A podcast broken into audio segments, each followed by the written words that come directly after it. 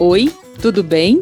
Seja bem-vinda, seja bem-vindo à nossa segunda temporada da nossa Jornada da Alma, nossa porção de espiritualidade semanal. Eu sou a Ângela Moraes. E eu, de volta, sou a Cléo Nascimento. Ela não me deixou só nessa não. jornada de hoje. E para você que está pegando agora a estrada conosco, a nossa proposta aqui é buscar na experiência, na sabedoria dos santos, um caminho de espiritualidade, para que a gente possa seguir o nosso caminho, a nossa jornada. Nesse percurso, a gente sempre encontra novas histórias, novas experiências de pessoas que passaram por aqui e estão indicando para a gente uma rota a seguir. Hoje, nós vamos na rota de Breslau, na Alemanha, exatamente, pois é de lá que nós temos hoje a nossa santa, Santa Teresa Benedita da Cruz, muito mais conhecida como Santa Edith Stein, uma mulher forte, corajosa e determinada. Sua história de fé, sabedoria e coragem é exemplo para muitos de nós. Edith Stein, ou Santa Teresa Benedita da Cruz, nasceu em outubro de 1891. Ela era de uma família judia, sua mãe de muita fé mas infelizmente não conseguiu passar esta mesma fé para sua pequena Edith. E logo aos dois anos, Edith ficou órfã de pai. E a vida transcorrida na Alemanha, logo veio a Primeira Guerra Mundial, Edith perdeu a fé completamente em Deus. E com isso se tornou ateia por um bom período da sua vida, até que se tornou uma grande filósofa e com seu pensamento ela conseguiu revolucionar naquele primeiro momento, naquela época, uma situação para a mulher muito importante, porque numa Alemanha, assim, digamos, tão estruturada para o sexo masculino desenvolver mais as habilidades filosóficas, científicas, ela acabou se tornando uma a segunda doutora na Alemanha, quer dizer, para uma mulher e naquele tempo era realmente algo diferenciado. E foi justamente durante os seus estudos de filosofia, aonde ela pôde confrontar também algumas ideias, que um dia ela encontrou um livro que falava da vida de Santa Teresa d'Ávila, a grande Santa Teresa, uma grande doutora da Igreja Católica. Numa única noite, acreditem, Edith Stein leu toda a biografia de Santa Teresa d'Ávila. E ali foi a sua grande transformação. Mas eu não vou contar toda a história de Santa Edith Stein, porque você depois pode ter a oportunidade de buscar e conhecer um pouco mais da sua conversão. Logo após tudo isso, ela também decidiu se consagrar a Deus e entrou então para o Carmelo, em Colônia, na Alemanha.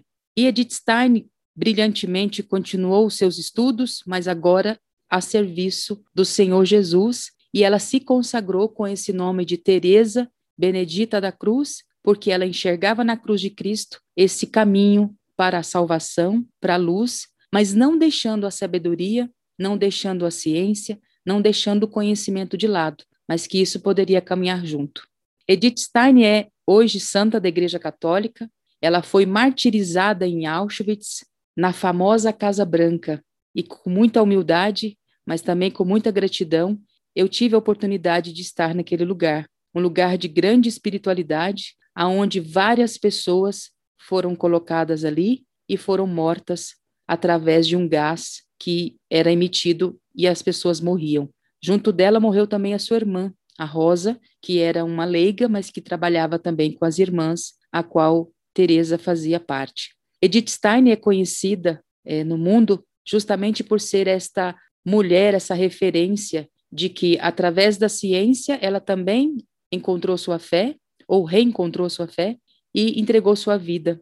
Ela é mártir justamente porque ela foi morta no campo de Auschwitz e a sua festa é comemorada na nossa igreja de uma maneira muito especial no dia 9 de agosto. Então aqui é um pouquinho da história de Edith Stein, Santa Teresa, que é a luz que nos ilumina nessa jornada de hoje. Nossa, que bonita muito especial a história da, de Santa Edith Stein, e assim, eu me identifico um pouquinho principalmente quando eu estava né, no, na, no meu mestrado, fechando as atividades, e você acaba pesquisando muito, né? E eu me inspirei bastante na história dela, né? A mulher que, a segunda, né, da Alemanha Exato. a conseguir defender uma tese. Defender uma tese e se tornar doutora em filosofia. Que legal isso. Isso é, é uma inspiração mesmo para tantas mulheres. E para os dias de hoje, o que, que nós temos? Para os dias de hoje, para agora, a gente vai ter a nossa convidada, que eu vou chamá-la nesse momento. Gostei muito de poder conversar com uma cientista, doutora. Estamos falando de Patrícia Fiorino. Olá, Patrícia, bem-vinda. Cleo, obrigada. Ângela, obrigada. Obrigada pelo convite, pela oportunidade, mas é, reduz meu agradecimento porque a minha ansiedade em dividir esse espaço com Edith Stein admito que é de grande responsabilidade. Então, caso eu tropece nas palavras, tropece nas ideias, saibam que nada mais é do que este momento de grande felicidade de estar aqui compartilhando com vocês essa história e este presente que vamos conversar um pouquinho agora. Sem problema, a gente entende muito bem isso. É, Patrícia, conta para a gente um pouco da sua história, né? Como é que você começou a sua caminhada acadêmica e o seu interesse pela ciência? Olha, Léo, começou, eu acredito, como começa com muitas crianças, né? Desde muito pequena, uma curiosidade sem fim. O que é, para que serve, o que eu faço, o que é isso, o que significa. A grande questão, acho que foi o grande divisor de águas, é que essa curiosidade não sossegou, né? Em nenhum momento eu me né, tive um sentimento de ok, já me satisfiz com as explicações, vamos encerrar por aqui. Né? Essa, esse movimento interno aí de curiosidade me acompanhou durante a minha adolescência e foi importante no momento em que eu fui escolher ali meu caminho dentro do mundo acadêmico quando eu ingressei na universidade. Eu sou do Rio Grande do Sul, sou de Porto Alegre, uma cidade que tem uma perspectiva, né, social muito bairrista, né, gostamos muito de ser gaúchos, então é um grupo um pouco mais fechado, e fui a primeira mulher da família a assumir esse compromisso e terminar esse compromisso com é, o meu aprendizado dentro da academia, né? Então, ter feito aí é, um curso superior. Então, foi muito importante para mim e para os meus, né? Minha família, né? meus avós, meus pais. E essa curiosidade me levou a escolher o que eu me dedico profissionalmente até hoje. Eu sou bióloga de formação. Então, é, essa formação nada mais fez do que piorar uma situação que já existia, provocando ainda mais a minha visão de mundo, minha posição nesse mundo, porque eu estava nesse mundo, qual seria a minha missão aqui. E durante a graduação eu fui entendendo um pouco mais que sim, né, a minha escolha tinha algo a mais. Né? Eu comecei a perceber uma missão por trás das minhas escolhas que pareciam ser tão fáceis. Né? E eu sei que esse momento para muitos jovens não é tão fácil assim, você definir que você quer naquele momento. E quando a gente é jovem, a gente acha que essa escolha é para a vida inteira, a gente não sabe que pode mudar no caminho. Então, é um peso muito grande para todo jovem definir o que vai fazer na graduação. Então, eu digo para vocês que foi uma escolha muito fácil. Fiz a minha graduação no Rio Grande do Sul, terminando a minha graduação, tive a oportunidade, recebi um convite de fazer meu mestrado e meu doutorado aqui em São Paulo. E aí é onde eu estou até hoje, nessa cidade. E atualmente, além e grata à minha formação enquanto doutora, eu tenho meu grupo de pesquisa, né, eu tenho meu espaço de pesquisa, desenvolvo pesquisa, sou uma cientista, né, como vocês disseram na apresentação, e também né, tive uma, tive não, ganhei um presente né, durante essa fase de mestrado doutorado que com certeza só serviu para me dar, me trazer ainda mais sentimento de convicção pelas escolhas feitas até ali. Eu também sou professora, né, me dedico à docência, né, então trabalho com jovens de uma idade bastante variada. Então, é mais ou menos isso. Olha, eu acabei invertendo a, a, ordem das perguntas. Eu precisava te perguntar qual é a sua atuação hoje, o que, que você tem feito hoje. De uma certa forma, você acabou respondendo para a gente. Muito bem, nossa convidada já está preparada, já está equipada e a gente vai caminhar agora. Vamos juntos partilhar dessa experiência de vida.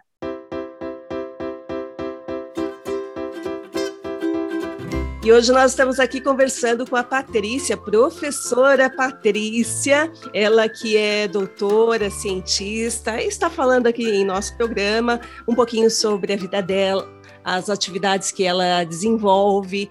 E Patrícia, o que você tem feito hoje? O que você faz hoje? Olha, Cleo, se você me permite um pequeno xiste, segundo a minha mãe, o que eu faço hoje é me divertir e ainda receber para isso. Essa é a opinião da minha mãe. Mas transformando esse xiste em algo sério, eu diria a você que eu faço exatamente o que eu sempre pensei que eu faria. Né? Ou seja, a minha trajetória, e que culmina hoje, nessa conversa de hoje, né, hoje como nosso, nosso momento presente, é, toda ela foi estruturada para a minha atuação atual, ou seja, sou professora, dou aula na universidade. Nesta universidade, eu tenho a oportunidade de desenvolver pesquisa, produzir ciência, contribuir com o desenvolvimento não apenas da ciência, né, na geração de conhecimento, geração de conhecimento inovador, né, de responder perguntas que outras pessoas ainda não responderam, mas principalmente, Cleo, é, minha preocupação hoje é o desenvolvimento humano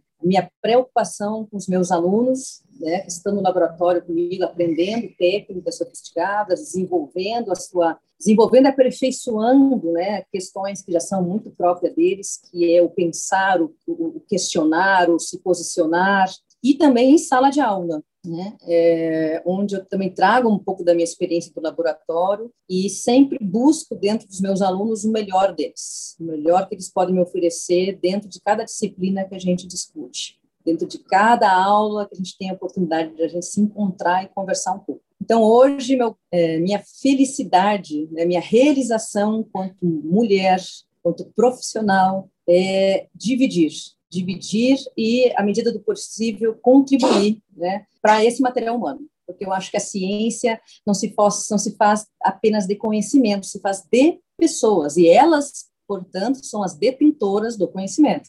Então, as pessoas têm que estar paramentadas, preparadas e com vontade de fazer ciência. Sim, e uma, uma coisa que a gente tem visto é a ciência hoje sendo muito questionada é, e duvidada algumas vezes também. Como é que você enxerga isso? Normalidade, Cleo, normalidade.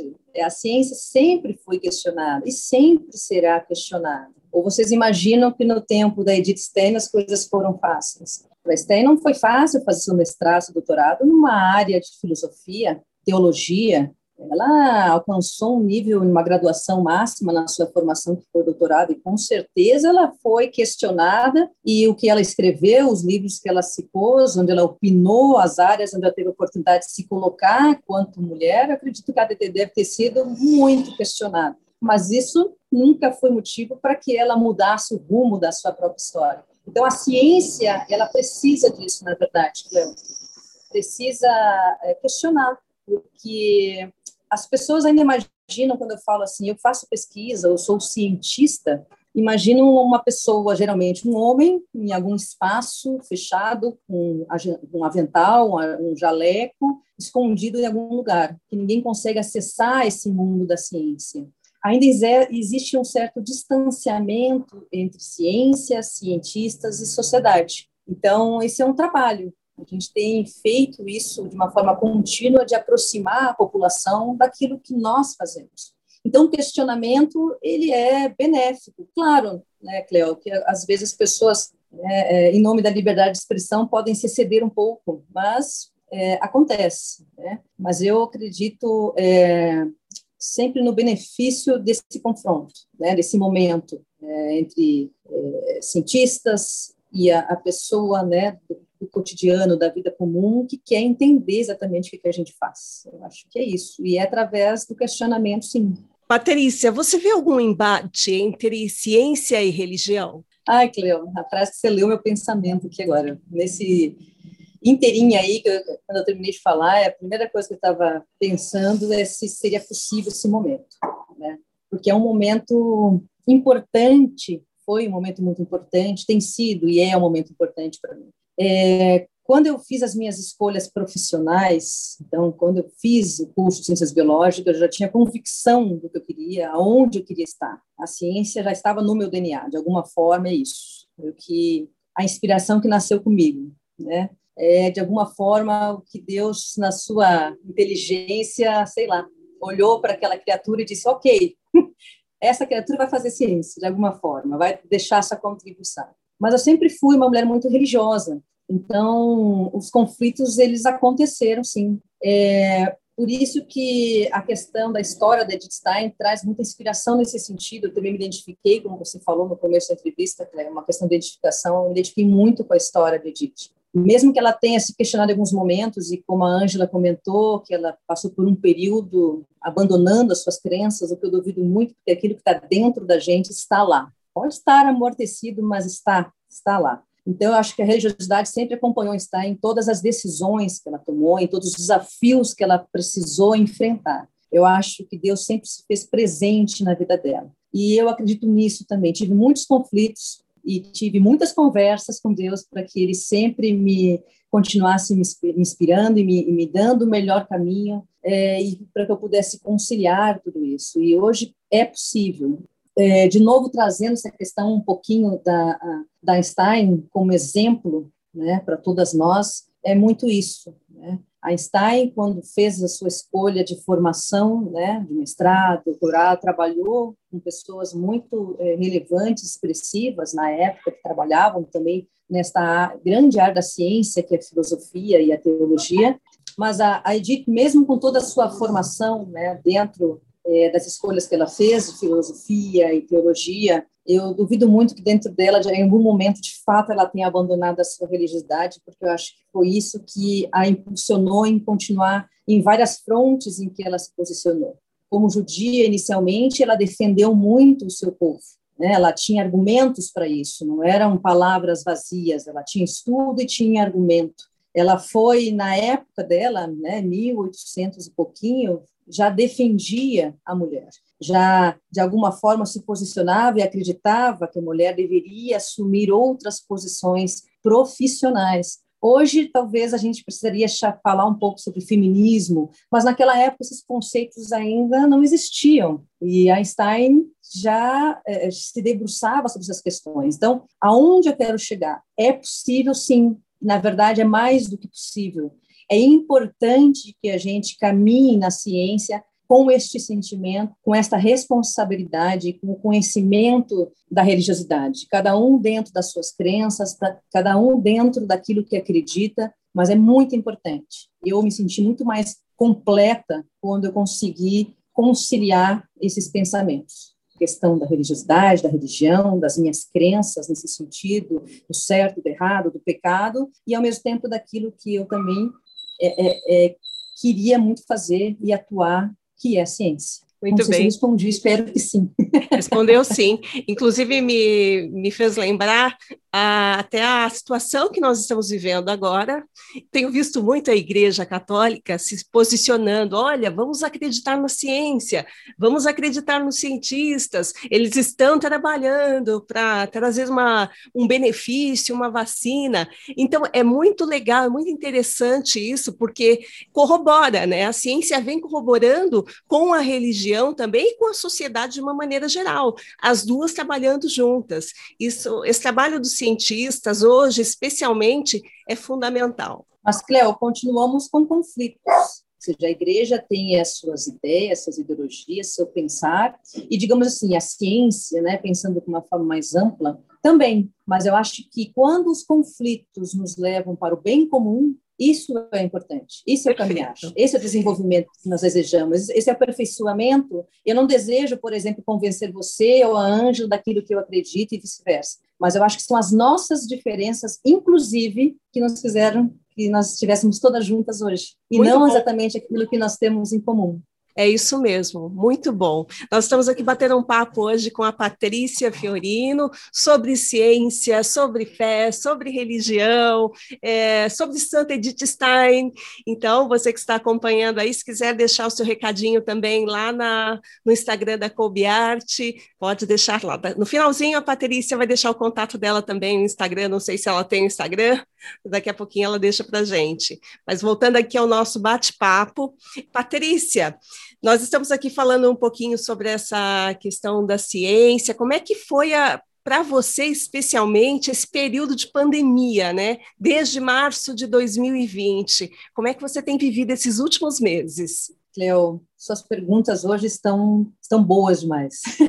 Que bom! É, e quando eu falo que as perguntas são boas, é porque é uma oportunidade de reflexão, porque a rotina muitas vezes nos leva a espaços pouco reflexivos. A gente não para para pensar muito o que está acontecendo de fato. A gente vai vivendo o melhor que é possível a cada dia. Às vezes a gente atropela, a gente atropela o que a gente sente, atropela o que a gente pensa. Então, você me, me direcionando essa pergunta, associando com a pandemia, antes de mais nada, eu diria que eu sou uma pessoa agraciada, porque minha família está bem, eu estou bem. Então, por aí, eu, eu já começo a dizer que, é, nesse momento, me sinto uma pessoa muito agraciada, né, frente à, à realidade mundial. Mas, como diria os velhos filósofos, né, quando te dão limões, precisamos pensar o que faremos com eles. Né?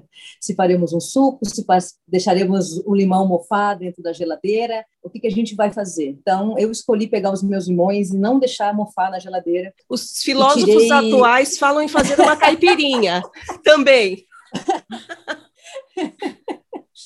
Então, eu optei por fazer algo produtivo, então, Cléo, seja um suco, seja uma caipirinha, né, seja um mousse. Eu, de fato, é, é, me debrucei sobre os meus momentos para poder me aproximar mais da família, me dedicar mais aos meus, me dedicar mais aos meus pensamentos, aos meus estudos. Assim que foi possível, nós já retornamos as aulas online, então também já pude me dedicar aos meus alunos, porque a ansiedade é, é um sentimento frequente forte, difícil de trabalhar, então toda aula é um desafio, porque eu preciso estar bem e garantir que os meus alunos, de alguma forma, se sintam bem durante aquela aula, porque, imagina, uma turma de 40 alunos, qual a história de cada um desses meus alunos? Né? Como eles estão em cada momento em que a gente se encontra. Então, eu acho que esse momento de pandemia serviu para um pouco disso tudo. Eu pude me aproximar mais dos meus amigos, da minha família, dos meus alunos, mesmo com essa telinha aqui mágica permitindo esse momento. Então, para mim tem sido um momento muito positivo. Trabalha com jovens, praticamente, né?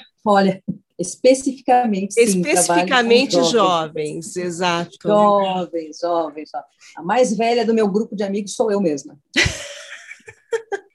Patrícia, qual que é esse desafio de lidar com essas mentes jovens, incutir nele, incutir ne, neles, nessas mentes, a ciência, essa prática tão importante para toda a nossa sociedade? Ontem mesmo eu conversei com a Ângela sobre a palavra desafio. Eu tomo muito cuidado quando eu uso essa palavra, porque eventualmente as pessoas, quando ouvem essa palavra, sempre levam para um lado negativo. Nossa, um desafio. Opa, peraí, então quer dizer que eu vou sair da minha zona de conforto? O que é desafio? Pera lá. Opa, né? mexe muito quando a gente usa a palavra desafio. Eu diria a você que tem sido momentos e momentos, momentos muito especiais. Né? Eu acho que é, e de muita responsabilidade, na verdade, trabalhar com a mente jovem. Né? Todos nós aqui, os nossos ouvintes também, as pessoas que estão dando a oportunidade de ouvir o que a gente está conversando, todo mundo já foi ou é jovem. Então, a juventude nos pertence de alguma forma, nós temos conhecimento nessa área. Então, quando eu me deparo com o meu público-alvo, sempre penso tudo aquilo que eu gostava de fazer na minha vida quando eu era jovem, aquilo que eu não gostava e, portanto, eu aprendi com as coisas um pouco mais negativas ou provocativas quando eu era jovem. Então, tudo isso hoje me traz uma, uma gama de oportunidades para trabalhar falando assim intimamente com essa meninada. É um prazer poder dividir o meu momento com eles, o meu conhecimento com eles. Então, eu procuro ser para eles não um modelo, não algo a seguir, não algo que eles precisem falar, nossa, professora Patrícia, ou nossa, cientista Patrícia. O que eu busco, e aí o meu desafio pessoal, é ser uma inspiração, que eles identifiquem em mim características que sirvam para que eles evoluam de alguma forma nas áreas que eles escolham para sua atuação profissional, é, para a vida deles. Então, eu busco rotineiramente inspirá-los. E no momento que eu consigo um pouquinho disso, automaticamente também eu me inspiro, né? Porque para mim, é, Cleo, o conhecimento ele é uma via de duas mãos. Né? Eu me dedico ao conhecimento, me dedico ao aprendizado, me dedico a dividir com ele uma, com meus meus alunos uma série de circunstâncias, seja no laboratório de pesquisa, seja em sala de aula. E aprendo muito, Cleo. Cá entre nós que ninguém nos ouça, às vezes eu acho que eu aprendo mais do que eu consigo dividir com eles nesses momentos. Para vocês terem uma ideia, a minha vida científica, minha, minha linha de pesquisa, como a gente costuma dizer, aquilo que eu escolho para trabalhar. Então, hoje eu trabalho, por exemplo, com obesidade. Né? Essa é a minha linha de atuação profissional. Mas nem sempre foi assim. Eu trabalhava com outras perguntas. E por que, que mudou a minha carreira, minha linha de pesquisa? Função dos meus alunos, da inspiração que eles me trouxeram. À medida que eu formava meu grupo de pesquisa, conversava com esses jovens, minha linha de pesquisa mudou. Como que pode isso? Pois é, pode, pode. Isso é a, a pessoa se permitir nunca desistir de aprender. Eu nunca desisto de aprender. Né? Eu vou para uma sala de aula com a perspectiva de dividir um pouquinho aquilo que eu sei e aprender muito aquilo que ele sabe. E eu acho que tem dado certo nesses anos todos aí, já são mais de 10 anos aí que de, de convivência. Muito bom.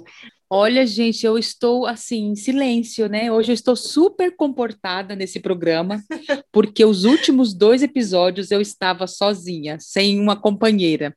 Então, eu e o Sérgio e os convidados aproveitamos e. Fazendo uma baguncinha. Exato.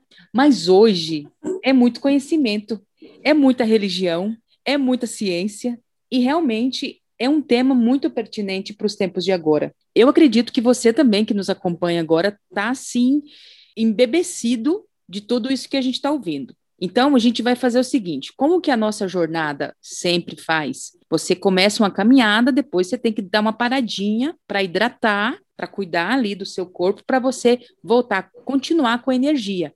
Com isso, a gente vai dar aquela pausinha agora para a gente ter um pouquinho mais de conhecimento. Muito bem, minha gente. É o momento da gente abrir a nossa mochila e compartilhar com você um pouquinho mais de conhecimento. Patrícia, já que você é uma fonte inesgotável de conhecimento, por favor, qual que é a sua dica para a nossa jornada de hoje? Ângela, é, eu terminei a minha fala é, uma palavra que para mim é muito importante. Essa palavra é inspiração.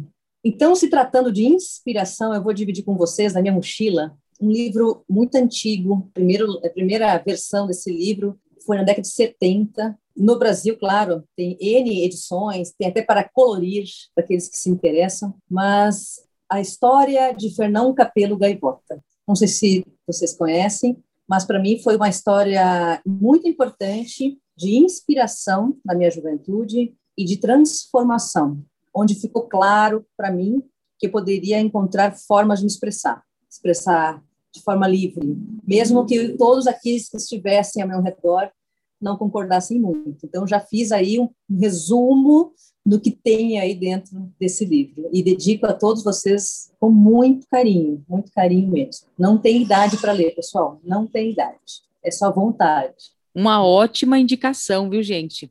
E eu vou nessa esteira também de raciocínio vou nessa esteira desse pensamento de hoje, dessa jornada de ciência, fé, conhecimento, perseverança, inspiração. E a dica que eu deixo para vocês é um filme sobre Edith Stein, muito antigo também. Foi o primeiro que eu assisti depois de ter lido o livro e chama-se A Sétima Morada. Em italiano é mais bonito, sétima estança. Que chique, gente. Sempre a gente dá uma pinceladinha do italiano para a gente não perder aí o, o sotaque, né? Mas A Sétima Morada é um filme maravilhoso. Ele foi trazido para o Brasil pela Paulinas e brevemente ele estará disponível na plataforma Magnífica. Então fica a dica. Sétima Instância de Edith Stein. E você, Cleo, qual que é a sua indicação para hoje? Então, a minha indicação não tem muito a ver nem com o tema do programa. Aí você é sempre do contra, alô? não sou, não. Mas tem a ver, acho que, com um pouco do ser mulher. E é um livro da, de uma escritora americana que eu gosto muito, é a Brené Brown. E ela fala muito sobre as questões de, da vulnerabilidade, né? E o livro que eu quero indicar é A Coragem de Ser Imperfeita. No mundo em que a gente vive, que é tão exigido de nós, especialmente nós mulheres, então você tem que estar sempre se provando. É, se você vai para o campo da ciência, você tem que se provar um pouco mais ainda. Então, ela, ela vem trazer para a gente essa experiência de você mostrar a sua vulnerabilidade. E que não é um problema isso, que você é um ser feito de emoções, de conhecimentos também, mas que é um ser vulnerável. Então, esse livro me fez muito bem e fica a minha dica aí para vocês. E é isso, então, chegamos ao final do nosso percurso de hoje. Estão cansados? Nem deu para cansar, né? Eu não, eu estou de tênis novo, não sei você. E a ah, Patrícia? então cansa, porque quando você está com um tênis novo, aí aperta. Ai, que ridículo, Tem eu errei. lacear. Eu tinha que falar que não. E Patrícia, fala nisso. Estamos falando aqui de ciência, de conhecimento. E a vida saudável da Patrícia e da, da Cleo? Porque eu como os nossos ouvintes já sabem, né, eu sou ciclista praticamente profissional. Mentira, mas eu pedalo, Lá eu faço, ela. eu, eu faço Mahamudra, que todo mundo já conhece aqui, inclusive a Patrícia está super curiosa para saber. Como que é a vida, ou quer dizer, esportiva da Patrícia? Se tratando de, de, de vida saudável, claro, eu faço as minhas caminhadas e tenho um estilo alimentar é, é, que eu já me transformei há dois anos, né? Eu, eu, eu sou atuante da linha low carb, né? Então eu fiz escolhas também, né? Quanto à minha alimentação, que é uma forma também de me manter assim. Claro que os ouvintes não podem me ver, mas com certeza se eles me vissem ficariam surpresos com a minha elegância, a minha cutis, né? Com a minha, meus cabelos brilhosos, essas coisas. Passa a receita, por favor. E aí, gente, eu não posso nem falar que ela está brincando, mentindo, porque é verdade, que eu a conheço há mais de dois anos, acompanhei essa a distância, mas acompanhei essa mudança dela. Inclusive, me inspirei em alguns momentos, mas ainda estou só na inspiração. Não, mas é inspiração. É o que Essa ela é vinha falando. Inspiração. E é o que eu tenho buscado também, né? No meu dia a dia, devagarzinho, assim, sem muita expectativa, mas tenho buscado também. Então, você passa a ser também uma inspiração para mim, Patrícia. Ah, Cleo, ao mesmo tempo que isso aumenta um pouquinho a minha responsabilidade, agradeço. É muito gentil, muito gentil. Que eu puder lhe ajudar, fique à vontade. Pode deixar. Pessoal, estamos chegando ao finalzinho, então, desse nosso bate-papo. Muito obrigada pela sua sintonia. Obrigada, Patrícia, pelo seu carinho, pela sua disponibilidade. E foi muito bom esse momento com você. Cleo, Ângela, muito obrigada pela oportunidade de me expressar aqui um pouquinho, dividir um pouquinho da minha história. E quero deixar aqui com todas, com todos vocês, na verdade, tudo é possível. Eu acho que a maior limitação que o ser humano tem para suas tomadas de decisão, seja qual seja, é ele próprio. Não há outro, não há outro obstáculo possível. Que assim, isso que eu acredito. O maior obstáculo seremos sempre nós mesmos. Porque dificuldade a gente vai encontrar em todas as áreas, todas as áreas do conhecimento, todas as áreas profissionais, tudo aquilo que a gente define como trajetória, no meu caso, que é a nossa discussão, trajetória profissional. Então, deixo aqui é, meu incentivo a todos aqueles que querem voltar a estudar, que interromperam os seus estudos, aqueles que vão iniciar os seus estudos, façam, façam com alegria, façam com motivação, busquem força dentro de vocês. A mudança, ela precisa do conhecimento.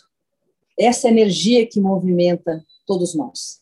O conhecimento, a busca de uma verdade, seja ela qual seja para cada um de vocês assim como eu busco a minha todos os dias. Então, estudem, não abandonem, mesmo em tempos de pandemia que tem sido tão difícil. Um beijo grande no coração de todos vocês. Ângela, Cleo, mais uma vez, muito obrigada pela oportunidade, pelo espaço. Só antes da gente dar o tchau final, deixa para gente o seu contato. É, bom, eu tenho o Facebook, como muitos devem ter Facebook, é o patricia.fiorino.5. E vou deixar aqui um desafio, usando a palavra que a Cléo falou no começo, que eu fui um pouco resistente, mas deixo aqui um bom desafio. Aqueles que querem se aproximar, querem entender o que é essa caixinha um pouco fechada que a gente chama de ciência e que todos vocês precisam assumir esse compromisso de entender um pouquinho mais. Deixo aqui também meu endereço, né, tá com a Ângela já, ela vai botar depois escrito para vocês, que é o endereço do meu currículo Lattes. Existe uma plataforma na internet, que é a plataforma da CNPq, que é o Conselho Nacional de Pesquisa. Entrem lá, no português claro, né? Fussem, pesquisem, entrem lá um pouquinho, vejam o que é, o que significa esse currículo Lattes. Todo mundo neste país que faz ciência de alguma forma, faz pesquisa de alguma forma, seja na graduação, na pós-graduação, em institutos, em universidades, todo mundo está lá. Essa plataforma, pessoal, é brasileira. Não existe um outro lugar do mundo que tenha uma plataforma tão completa quanto essa. Então, convido vocês a irem lá na plataforma Lattes, na plataforma do CNPq, no site do CNPq, me encontrar e encontrar muito mais cientistas, pesquisadoras, pesquisadores. Fiquem à vontade, fica aí meu convite. Muito boa essa dica aí. Mais uma dica, né?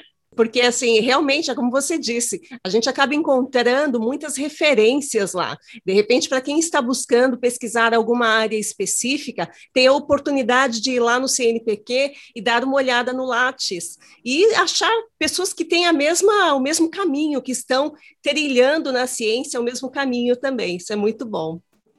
E lembrando que você pode deixar suas sugestões e comentários no Instagram da Kobe Arte Comunicação, no arroba Kobe Arte Produções. E agora é com você que nos acompanha. Que sentido tem para você essa conversa de hoje? Se inspire com essa reflexão e, assim como Santa Edith Stein, faça a sua jornada da alma e busque sempre conhecimento. Obrigada, Ângela.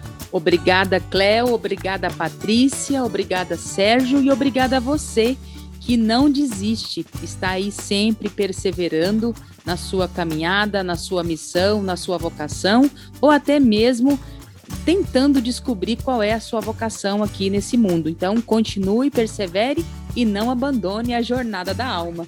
Um abraço, fé na caminhada e até semana que vem.